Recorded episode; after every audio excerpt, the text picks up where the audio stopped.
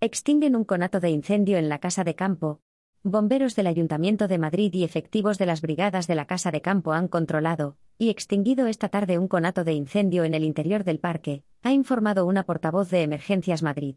El fuego, cuyas causas aún se desconocen, ha comenzado sobre las 15 y 30 horas de este miércoles cerca de la zona del metro Casa de Campo.